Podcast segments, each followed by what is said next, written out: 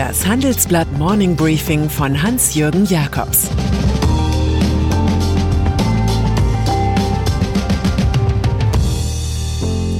Guten Morgen allerseits. Heute ist Donnerstag, der 7. Januar. Und das sind unsere Themen. Krawall im Kapitol. Trumps Demontage der Demokratie. Finanzaktivist Schick rüffelt BaFin. US-Wahlen. Zwei Revolutionen gab es in den letzten Stunden in den USA. Die erste ist eine legale. Bei der Stichwahl um zwei Senatssitze Georgias siegten die Demokraten, obwohl der US-Bundesstaat bislang fest in der Hand der Republikaner gewesen war. Nun aber wird mit Raphael Warnock erstmals ein Afroamerikaner Senator in Georgia. Mit dieser Wahl kann President-elect Joe Biden in Washington leichter regieren. Seine Partei kann die Geschicke im Repräsentantenhaus und im Senat bestimmen. Wenn es dazu wie geplant kommt, womit wir bei der zweiten hässlichen und bestürzenden Revolution des Tages wären, dem Sturm von tausenden fanatisierten Anhängern des noch Präsidenten Donald Trump auf das Kapitol. Angriff auf den Kongress. Hier machte ein Flashmob plötzlich Politik, aufgehetzt durch Trump selbst, der auf einer Kundgebung über den angeblichen Diebstahl der Wahl wetterte. Damit hatte er seine Anhänger gewissermaßen vors Parlament gescheucht. Vor den Augen der Weltöffentlichkeit spielte sich stundenlang eine Demontage der Demokratie ab gewaltsames Eindringen ins Gebäude, Tränengas, Waffen, Sprengsatz neben dem Kapitol, Schüsse, Flucht der Abgeordneten, Verletzungen von Sicherheitskräften, der Tod einer Frau. Eigentlich sollten nur die Wahlleute für Bidens Präsidentenamt bestätigt werden. Vor Wochen noch haben wir uns in Deutschland über das Eindringen von Corona-Demonstranten in den Bundestag aufgeregt, damals unterstützt von Trumps Gesinnungsfreunden in der AfD. Die Bambule von Washington ist von anderer zerstörerischer Kraft.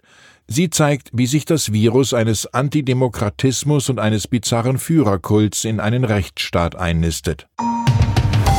Trumps Hetze die Revolution des Mobs ist die logische Folge von vier Jahren Donald Trump Gruselkabinett. In dieser Zeit wurde jedes Tabu gebrochen.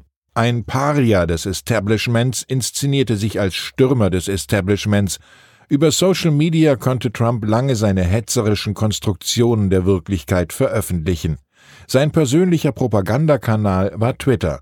So zeigte Trumps Gemeinde einerseits sektiererische Züge, andererseits waren die Botschaften von Patriotismus und Volksnähe so verführerisch, dass fast die Hälfte der Amerikaner einen Grobian mit narzisstischen Eigenschaften gewählt hatte.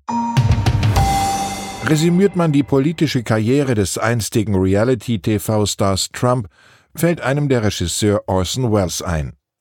Beliebtheit sollte kein Maßstab für die Wahl von Politikern sein.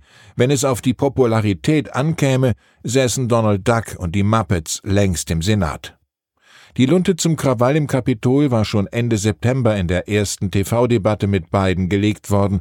Damals trat Trump wie ein Terminator auf und sagte über seine paramilitärische Helfertruppe Proud Boys Stand back and stand by, haltet euch zurück und haltet euch bereit. Gestern hielten sie sich nicht zurück. Der Weg vom Outcast zum Outlaw ist nicht weit. Einlenken der Republikaner. Mit seinem Verhalten hat Donald Trump ein Gerichtsverfahren gegen sich selbst provoziert und eine Remedur bei den Republikanern. Seine Parteikollegin Liz Cheney glaubt, der Präsident habe das Vertrauen des amerikanischen Volks und seiner Unterstützer missbraucht. Unser Job im Kapitol ist es, die Stimmen zu zählen. Aber es gäbe jetzt ernste Fragen über Trumps Verantwortung, und das könne nicht toleriert werden. Der Kongress machte den militanten Trumpisten nicht die Freude einer Vertagung. Eine Dreiviertelstunde nach Mitternacht deutscher Zeit verkündete Sprecherin Nancy Pelosi die Fortsetzung der Sitzung. Bundesstaat für Bundesstaat verifizierte die Stimmen der Wahlleute. Bei einigen Republikanern bewirkten die dramatischen Ergebnisse, dass sie ihren Widerstand gegen die Zertifizierung der Wahlergebnisse aufgaben. Die Präsidentwerdung Joe Bidens näherte sich. Für die nötige staatsmännische Einordnung sorgte Vizepräsident Mike Pence, der sich jüngst von Trump losgesagt hat und der gestern Nacht die Nationalgarde kommen ließ. Gewalt siegt nie, Freiheit siegt, und dies ist immer noch das Haus des Volkes. Energiewirtschaft. Wenn ein Zug in Fahrt kommt, sitzt man besser drin, als auf dem Bahnsteig alten Zeiten nachzutrauern. So ist es zu erklären, dass Europas Energiebranche zu Hauptprotagonisten des Green Deals der EU werden. Immerhin 650 Milliarden Euro werde die Energieindustrie in diesem Jahrzehnt in grüne Stromproduktion investieren, ermittelte die Unternehmensberatung Kearney für das Handelsblatt. Möglich ist sogar die runde Summe von einer Billion. Enel aus Italien, Iberdrola aus Spanien sowie die heimischen Konzerne sind dabei. RWE-Finanzvorstand Markus Kreber verweist in der Handelsblatt Titelstory auf aktuelle Bedingungen. Die Mittel für den Green Deal der EU, aber auch die Corona-Hilfen eröffnen die große Chance, eine neue, nachhaltige Industrie schneller aufzubauen, als das in normalen Zeiten der Fall wäre. Schon zuvor habe sich in den 2010er Jahren in Deutschland der Anteil der Erneuerbaren an der Stromgewinnung auf 40 Prozent verdoppelt. Auch diese Steigerung beruht auf politischer Schützenhilfe sowie der neue Green Energy Trend in Europa. Manchmal sind Subventionen offenbar nicht so schlecht, wie es im reinen Buch der Lehre steht. Finanzregulierung mit Gerhard Schick habe ich mich lange über aktuelle Entwicklungen in der Finanzbranche unterhalten. Mit Kritik an den handelnden Akteuren hält der langjährige grüne Bundestagsabgeordnete nicht hinter dem Berg.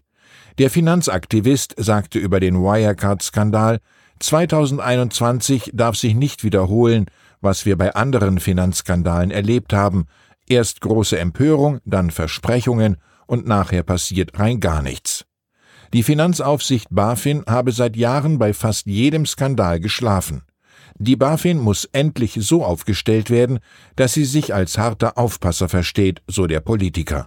Außerdem dürfe man bei Tech-Giganten dieser Welt wie Google, Amazon, Facebook und Apple auch BlackRock nicht vergessen.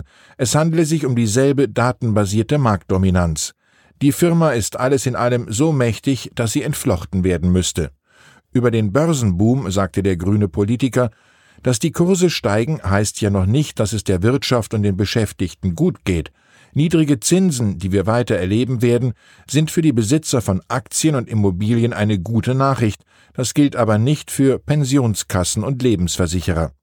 Die Krise frisst sich weiter in den Bereich private Altersvorsorge. Zur Lösung des Vorsorgeproblems schlägt Schick im Übrigen vor, das verkorkste Riester-System durch eine kapitalgedeckte Zusatzversorgung wie in Schweden abzulösen. Die Aktie ist hier kein Problem, sondern Teil der Lösung. Und dann ist da noch Friedrich Merz. Der Kandidat für den CDU-Vorsitz erhöht sich im Vergleich zu den Rivalen Armin Laschet und Norbert Röttgen.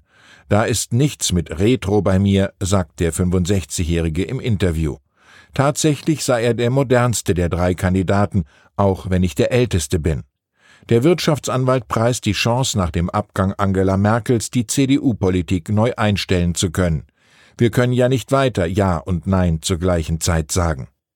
Weniger glücklich für Merz wirkt, dass er in einem Streit mit dem linken Politiker Fabio De Masi offenbar beidrehen musste. Eine einstweilige Verfügung gegen einen Tweet De Masis habe keine Aussicht auf Erfolg, teilte ihm das Landgericht Frankfurt am Main mit. Der Oppositionspolitiker hatte eine Chronik von Merz Meinungsbekundungen getwittert, darunter auch, dass der Christdemokrat Ende der 90er Jahre gegen die Strafbarkeit von Vergewaltigung in der Ehe gestimmt hatte. Ich wünsche Ihnen einen produktiven Tag. Es grüßt Sie herzlich Ihr Hans-Jürgen Jakobs.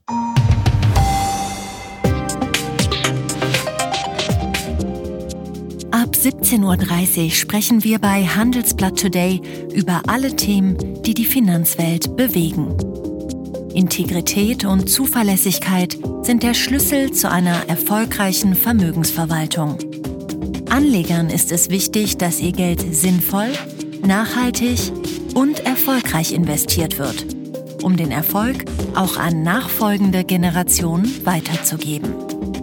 Dieses und andere Themen präsentiert von unserem Initiativpartner, der Hypo Vereinsbank Private Banking. Das war das Handelsblatt Morning Briefing von Hans-Jürgen Jakobs, gesprochen von Peter Hofmann.